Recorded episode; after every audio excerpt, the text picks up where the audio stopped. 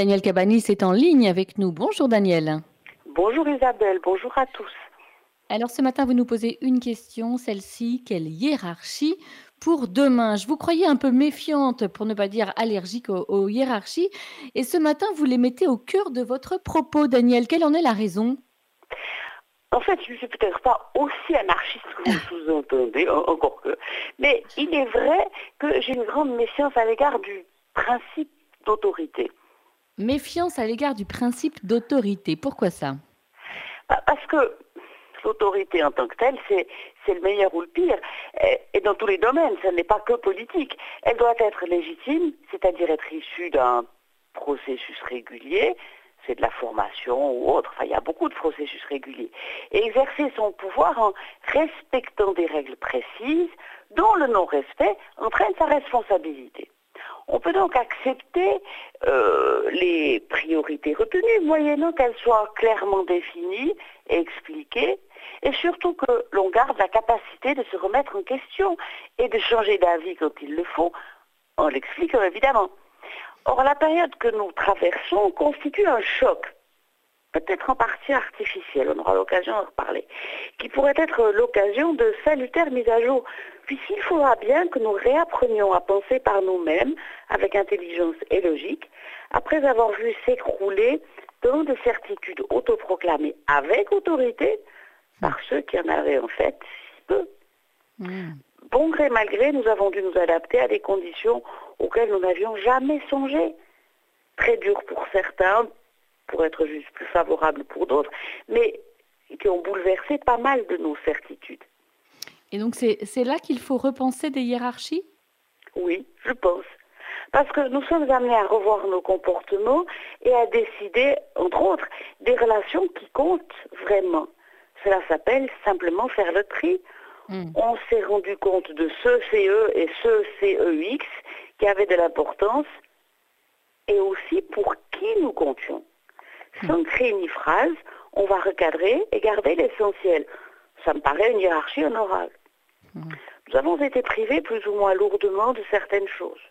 On s'est aperçu que certaines étaient essentielles et que leur absence pesait cruellement, alors qu'on se passait facilement d'autres.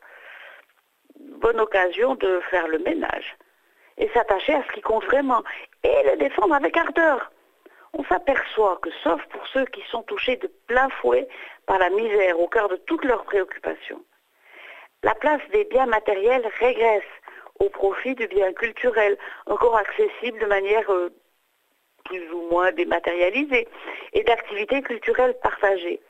Et je précise que cela concerne toutes les formes culturelles, parmi lesquelles chacun est libre de faire son choix, parce qu'il n'y a pas une grande culture et des cultures mineures. Cela signifie qu'on échange plus qu'avant. Le collectif imposé fait naître ou renaître des pratiques un peu abandonnées.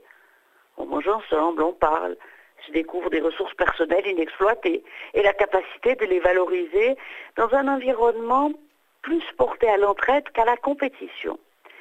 Et cela conduit, sans qu'on y prenne garde, à un regard différent euh, sur nous-mêmes et sur les autres c'est au profit de l'être au détriment du paraître. Hmm. On ne saurait se plaindre. Si l'on reprend la maîtrise de ses choix et analyses, on acquiert une grande autonomie et surtout une vraie liberté, d'autant plus essentielle qu'elle est largement malmenée actuellement par ailleurs. Et alors, qu'est-ce qui va changer, euh, Daniel Cabanis? Ben, Pour me moquer un peu d'eux et les singer, je parle des communicants dans ma façon de m'exprimer, Frime et Baratin pourraient être mis au placard. Le hmm. réel, le vrai retrouverait leur place légitime, n'étant plus euh, parasité par la communication et le bavardage.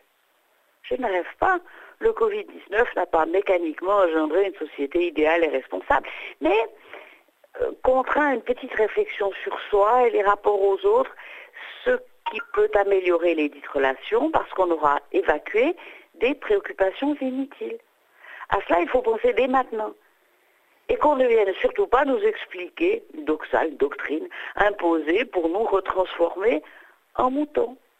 Foin de tous les intermédiaires finalement peu utiles, jusqu'à nouvel ordre. Nous sommes tous des êtres dotés de raison et de sensibilité culturelle. Eh bien, merci beaucoup, euh, Daniel Cabanis. Euh, Frime et Baratin pourraient être mis au placard. C'est la bonne nouvelle que vous nous donnez aujourd'hui dans votre rendez-vous politique. Je vous dis à la semaine prochaine, Daniel. À la semaine prochaine, Isabelle. Bonne semaine.